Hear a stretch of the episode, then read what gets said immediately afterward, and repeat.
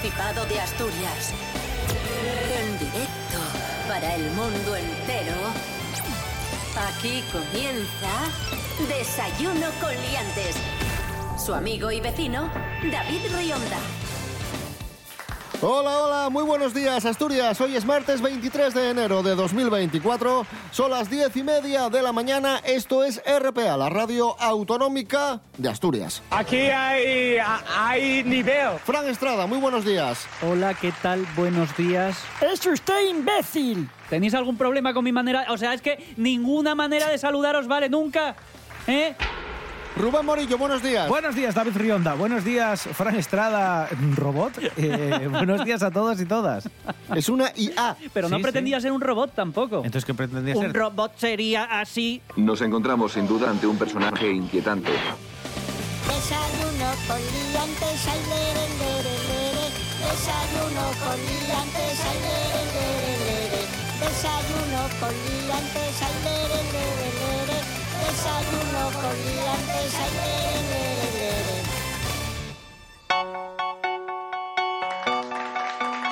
Avilés se prepara para el Antroshu, uno de los más multitudinarios de Asturias. Las Yes. peñas ya están trabajando en crear Eh. los artilugios más originales este año con las bellas artes como temática principal.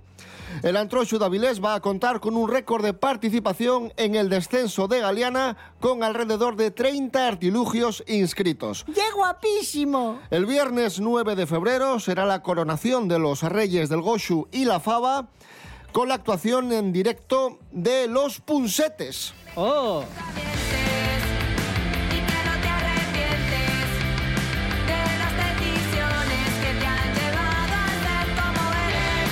Como novedad, este año se adelanta a las 6 de la tarde el descenso de Galeana del sábado 10 de febrero, día en el que también se va a rendir homenaje a la figura de Falo Evia, uno de los creadores del descenso de Galeana, fallecido el año pasado. Vamos a escuchar a la concejala de festejos de Avilés, Sara Retuerto. fiesta y música para todos los públicos en un programa en el que no faltarán las tradicionales festivales, tanto de escolinos como la gincana automovilística, las les mascotes antrosaes, festival de murgas, charangas, fa- eh, fanfarrias y sobre todo el gran desfile. Es que al final el desfile pasa muy rápido, pero es que hay mucha gente trabajando durante meses y meses y meses para que esto sea posible, especialmente las peñas que, que diseñan y que construyen los artilugios. También está el desfile del martes, el martes de, de carnaval, el desfile de los, de los nenos con más carrozas todavía. Y ahí es donde se nota el trabajo de las peñas, que parece una tontería, pero los trajes hay que hacerlos cada año. Y alguien los tiene que diseñar, y alguien los tiene que coser. Y hay que desfilar, y hay que preparar un... O sea, son muchas cosas para que luzca, luzca tan chulo. Y yo agradezco dos detalles este año. Primero, que el descenso sea un poquito más temprano. Y segundo, que cada vez tengamos más embarcaciones. Maravilloso. Vamos a recordar viernes 9 de febrero, coronación de los reyes del Goshu y la Fava, y después el sábado 10 a las 6 de la tarde, este año más tempranín, el descenso de Galeana. ¡Bien!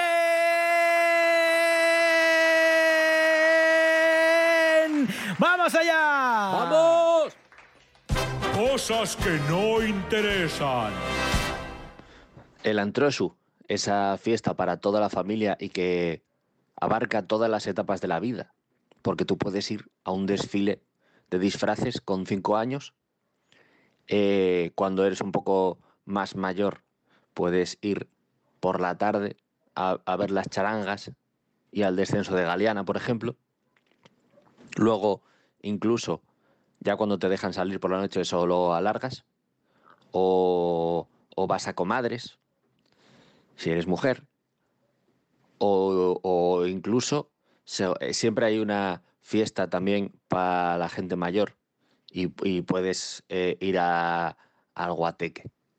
Y, y se dan situaciones muy guays, como por ejemplo, puedes ver a He-Man meando en la calle, puedes ver a Spider-Man con una actitud muy sospechosa a la puerta de un baño y todo así. Eh, ¡Viva el Antrosu! Cosas que no interesan.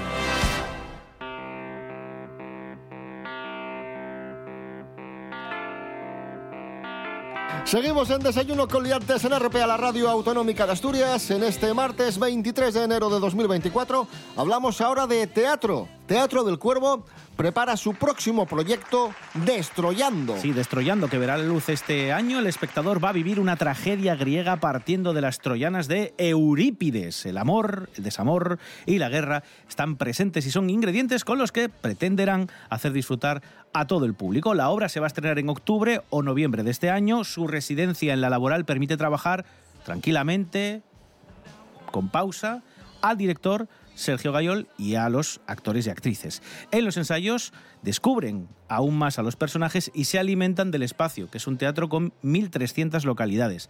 Durante tres días todos se han volcado ya para poner la semilla de lo que esperan sea un gran proyecto. Y vamos a escuchar precisamente al director, a Sergio Gayol, y a una de las actrices que igual os suena bastante. Atentos. Juega con la palabra destrozar o mm, desmontar eh, Troya, ¿no? o desmontar los clásicos. Estamos un poco poniéndolo en tela de juicio. Nos ayuda un poco a, ver por dónde vamos, si lo que estamos trabajando es interesante, si, si bueno, nos funciona la escenografía, la iluminación, el vestuario, las propuestas. Somos seis actores y actrices que tenemos que trabajar juntos. Hay un coro, hay que entender los ritmos, hay que entender la energía. eh, es mucho trabajo de ensayo. La actriz es Ana, Ana Madera, Madera. colaboradora de este Yes. programa maravilloso, Desayuno Coliantes. Destroyando, quedan unos cuantos meses, pero ahí están, Teatro del Cuervo ya preparando esta obra. Os pregunto, a ver, amigos, amigas, ¿cómo os gusta la tortilla de patata? Bueno, es un debate Otra que hemos vez. abordado ya varias veces. Ya lo hemos dicho. Pero es muy interesante. A mí me gusta de la única manera que hay que comerla, con cebolla y poco cuajada. No, entonces no es, entonces no es tortilla de patata. Pues mira, Tortilla de patatas. No, sin que sirva la de tortilla precedente- de patata es huevo y patata. sin que sirva de precedente, estoy de acuerdo con Fran Estrada. No, pero es que no es que Poco de acuerdo. cuajada y con cebolla. No, pero es que con cebolla no es tortilla de patata, es otra cosa. Pesado y es. Que no, que no. Que sí. no, con cebolla es porque antes no había patata. Vale, pues entonces, pues entonces no, había eches, huevo, perdón. Entonces no le eches sal y te comes la tortilla sosa porque como es Pero- tortilla y patata, pero son pues dos ya cosas está. diferentes. No, no son dos Es cosas tortilla de diferentes. patata no. con cebolla. No, no me vas a convencer. Échale No, no. espinacas también, Pues si echa- quieres. no, cebolla, Entonces, porque tortilla patata con suaviza, espinacas. Suaviza. Que no suaviza, que es Que porque sí antes no había huevo. Le da jugosidad Le la cebolla. Pero porque no había huevo. En fin. ¿Dónde se come la mejor tortilla de patata de Asturias? Nos lo cuenta Lorena Rendueles. Buenos días, Lorena. Buenos días, liantes. ¿Dónde se come la mejor tortilla de patatas? La guía Repsol ha elegido las mejores del país de entre sus soletes, dando una propuesta por cada comunidad autónoma. Aquí en Asturias, la mejor tortilla se come en Oviedo, en el Tizón, un clásico que abrió sus puertas hace casi cuatro décadas. Ante la pregunta que más dilema genera, su propietario contesta de manera divertida. Tiene cebolla y también huevo. La guía la describe como jugosa y cocinada a fuego muy lento. También destacan la que hacen con chorizo asturiano, de bacalao y de merluza. Su lema es, no inventamos, cocinamos. Y por ello la guía Repsol la sitúa entre las 17 mejores tortillas del país, haciendo mención también a su buen pescado y platos de cocina tradicional elaborados con mucho oficio.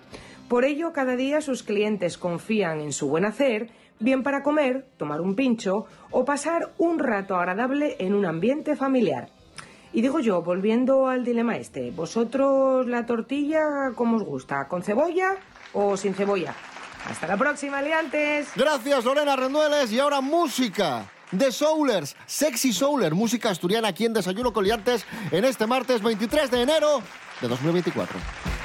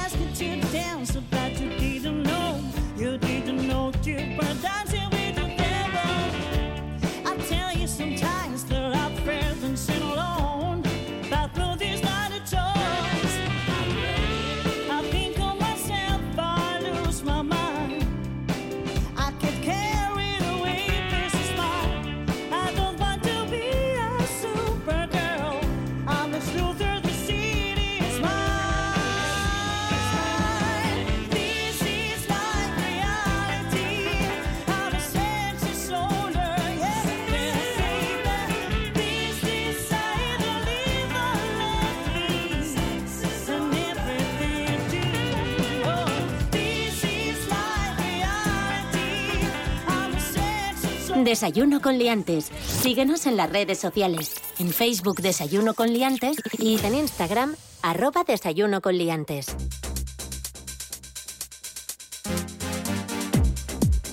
Fran Estrada, ¿de qué hablamos hoy? Hoy, hoy vuelvo a traer un, ¿Un qué? un, dos, tres. A ver, entonces, por 25 pesetas, Sí. diferencias entre colegio, instituto y universidad. Empiezo yo. A ver. En el colegio hay niños, en la universidad hay adultos y en el instituto hay adolescentes en plena edad del pavo, horrible todo. Bueno, en el instituto hay niños, pero también hay adultos, porque Es te encuentras con el repetidor o repetidora. Mm. Ojo. Cuidado, es verdad, es una mezcla extraña. Yo me encontré a gente en la ESO que parecía mi padre. Rubén Morillo. Sí, sí, yo encontraba también eh, gente, gente muy... Ah, Bueno, de hecho, yo creo que he tenido profesores que por poco... Eran más jóvenes que algunos era- alumnos, ¿no? eh, eso te iba a decir. En el colegio te daban fichas para jugar, te daban plastilina. ¿Cierto? Y en la universidad también, pero tienes que ir a la cafetería Es para verdad, jugar. sí. No te dejan jugar en clase. Mira, eh, y en el colegio el- algún niño se caga encima. En la universidad alguno se caga de miedo con algún examen. Y en el instituto se cagan, pero los profesores. Yo la universidad para mí era un sitio eh, en el que no percibías lo que pasaba. Y me voy a explicar. Yo podía ir a un examen que creía que me había salido medianamente bien como para aprobar y tenía un suspenso, pero maravilloso. Y al revés, exámenes que creía que no me habían salido nada bien, de repente tenía un notable o un sobresaliente incluso. Y dije, pero bueno, ¿pero esto qué es? No, no tenía muy claro los, los baremos. Clases de educación física. ¿Cómo puede ser, por ejemplo, en el colegio, clase de educación física, ves mucho entusiasmo, mucha predisposición, los niños corren, pero en el instituto son chavales mm, adolescentes, pero parece que tienen 75 años. Hombre, de- no hay más desgana que, Sí, sí, que sí. ser adolescente. Y cambia una cosa, en el colegio el profesor de gimnasia suele ser el gordo y en el instituto también suele ser el gordo. Esa es la diferencia. Yo tuve una profesora de educación física en EGB que fumaba puros, que nos estaba... Esto es verídico, mientras nos Pero daba... en clase. En clase, mientras nos ¡Qué daba... la- maravilla! Los Pero no era la de 80. gimnasia. La de gimnasia. Ah, la de gimnasia. Te mandaba a correr y mientras tanto estaba fumando un puro. Esto es verídico. De chándal y fumando un puro, una señora. Esto yo lo viví. ¡Qué maravilla! Mira, eh, Eran los años 80. ¡Qué guay! En, eh, mira, en el colegio a los niños los llevan los padres. En la universidad los alumnos van solos. Son los padres los que llevan a los... y en el instituto, ojalá no... Diferencias entre colegio, instituto y universidad. Fran Estrada, un aplauso. Maravilloso.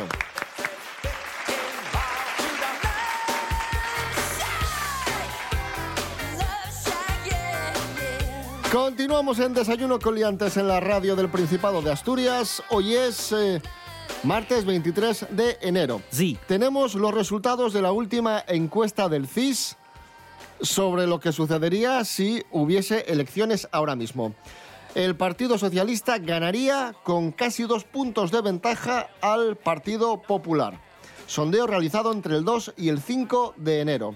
Sumar se quedaría con casi el 10% del voto estimado y Podemos, al que el CIS ya se para de, de sumar, tendría un 2,7%. La diferencia entre socialistas y populares se debe a que el PSOE sube 2,2 puntos desde el anterior muestreo, al tiempo que el Partido Popular de Núñez Feijó pierde algo más de un punto. Bueno, esto es entre el 2 y el 5 de enero, las, las encuestas. Sorprende que el PSOE no pierde tanto como se, se esperaba, después de pues, todo el tema de la amnistía, que le puede, le puede pasar, pasar factura. Es que hay, y sigue habiendo, y esto es lo, lo llamativo, un montón de indecisos que no sabrían qué votar. Es casi el 18%, creo, una barbaridad. Ya sabéis que en Galicia están con la campaña electoral ahora mismo, que tenemos elecciones en Galicia pronto. Y lo que me dejó un poco trastocado el otro día fue que Núñez Feijó pidió el voto para el PSOE. Para. eh, sí, sí, pide el voto de la gente del PSOE. O sea, sí, pidió el voto de los votantes del PSOE para que no gobierne el PSOE. Eso es. Eh, pero ¿sabe cómo funciona la política este hombre? Sí, Ya lo que hay. En fin. Ya veremos lo que Ya pasa. veremos. Estamos en Desayuno con Liantes en RPA, la radio autonómica. Hoy es martes 23 de enero de 2024. Sí. Vamos con temas que realmente importan e interesan, con protagonistas de la actualidad candente. Dios. Vamos con Ya era hora, ya era hora. el señor que tiene un extraterrestre dentro. Es un vídeo de TikTok. Una persona llama extraterrestre. Baila con Rey de la Galaxia de Andrón. Y por ejemplo, esta es mi voz. Podría cambiar. Vamos a Puedo ver. hacer muchos idiomas. We have to prefer what is your directions, and the Spain have to be pure. Lo mismo alemán. Die Spain haben obviamente diese Britania, porque durch Dunstment wie Sabia. Vale. Luego, eh, el otro idioma que yo conozco es uno muy rápido. Que, señores, Gallego. a- a- a estar atentos porque esto es muy fuerte. A ver. Ojo. Ocho horas, tres minutos. ¿Ocho horas? ¿Eh? ¿Y cómo puede hablar ocho horas, tres minutos? Pero. Pues muy fácil.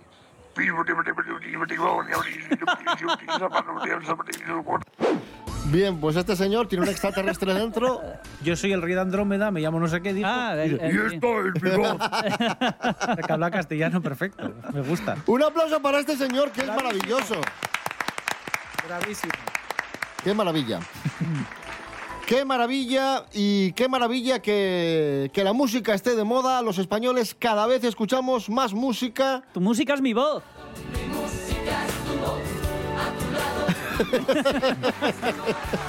Natalie García, buenos días. Hola, hola, muy buenos días liantes. Y lo que me encanta a mí traeros noticias como la de hoy relacionadas con la música. Y nos cuentan que los españoles escuchamos más de 21 horas y media de música a la semana, que es una hora más que la media mundial, tal y como recoge la IFPI, que representa la industria discográfica a nivel mundial en su informe global Engaging with Music 2023. El estudio está basado en las respuestas de más de 43.000 personas en 26 países, entre los que se encuentra nuestro país. Como novedad, incluye una sección dedicada a la inteligencia artificial, ya que el rápido avance de la tecnología generativa de la inteligencia artificial continúa presentando oportunidades y desafíos tanto para la comunidad musical como para los artistas. Entre los principales resultados del informe del 2023 se incluye el hecho de que a nivel mundial se ha escuchado más música que nunca. 20,7 horas es el tiempo promedio que las personas dedican a escuchar música cada semana. Eso equivale a escuchar 13 canciones adicionales de 3 minutos cada una por semana en 2023. En el caso español, el consumo está por encima todavía de esta media mundial situándose en 21,6 horas a la semana, mientras que en 2022 se dedicaba 20,9 horas semanales a escuchar música. Además, el 79% de las personas piensa que hay más formas de escuchar música que nunca. En promedio, los consumidores de música utilizan más de 7 métodos diferentes para interactuar con la música. El estudio recoge que en el caso de los consumidores en España, los métodos para escuchar música suben a una media de 7,5. La verdad que yo he de reconocer que estoy todo el día con Spotify, con un montón de, bueno, con un montón de grabaciones. Estoy todo el día con la música puesta, da igual en el coche que donde sea. Y vosotros liantes, me imagino que también. Un besito muy fuerte. Hasta la próxima. Gracias, Natalie García. Ya sabéis que aquí en Desayuno Coliante somos muy fans de Juan Luis Guerra. ¡Qué guapísimo! Juan Luis Guerra es noticia porque se pasa al cine de animación. Va a estrenar la película Capitán Avispa, película basada en su canción Las Avispas y que ha hecho con su productora. Es una película protagonizada por un superhéroe caribeño. Capitán Avispa. Está dirigida por el hijo de Juan Luis Guerra. Un aplauso para Juan Luis y este proyecto. Qué bonito, el Capitán Avispa, sí señor. Vamos a escuchar Las Avispas, Juan Luis Guerra. Tengo un Dios admirable en los cielos y el amor de su Espíritu Santo. Por su gracia yo soy hombre nuevo y de gozo se llena mi canto. De su imagen soy un reflejo que me lleva por siempre en victoria y me ha hecho cabecino cola.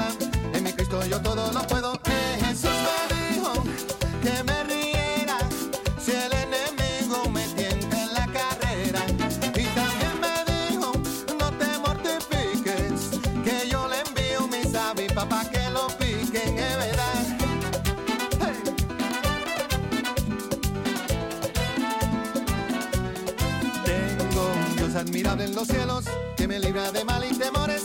Es mi roca y mi gran fortaleza y me colma con sus bendiciones.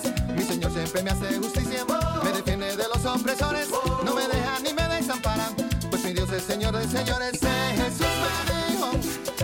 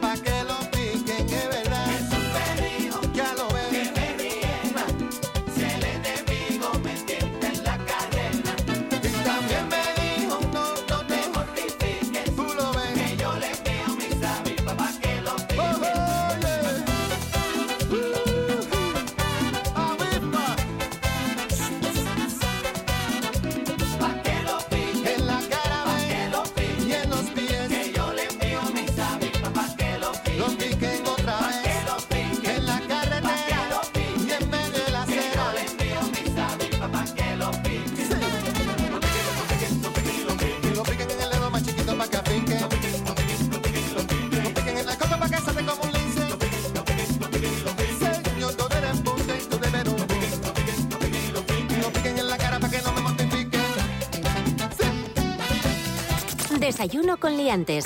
Con David Rionda y Rubén Morillo. Un día como hoy de 1983, ya llovió. Hace 41 años. Mira, eh, yo nací en el 83. Pues hace 41 años, un día como hoy, un 23 de enero, la cadena NBC estrenaba una serie de televisión, a ver si os suena, que lleva por título El Equipo A. ¡Oh!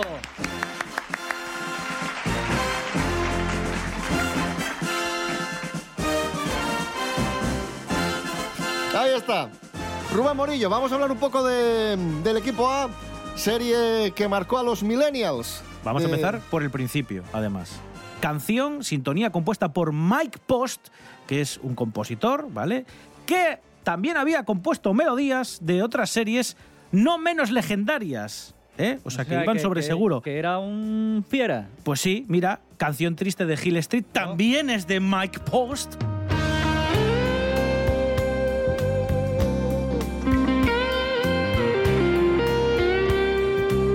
También de otras series como La Ley de los Ángeles, Magnum.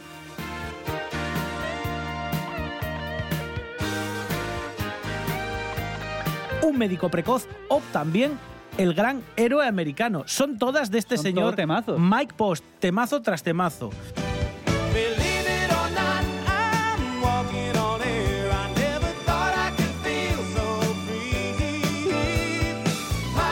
¿Sabes qué delito es el que no habían cometido? Porque mucha gente, muchos espectadores, no recordarán, no llegaron a saber cuál era ese delito. Algo en Vietnam.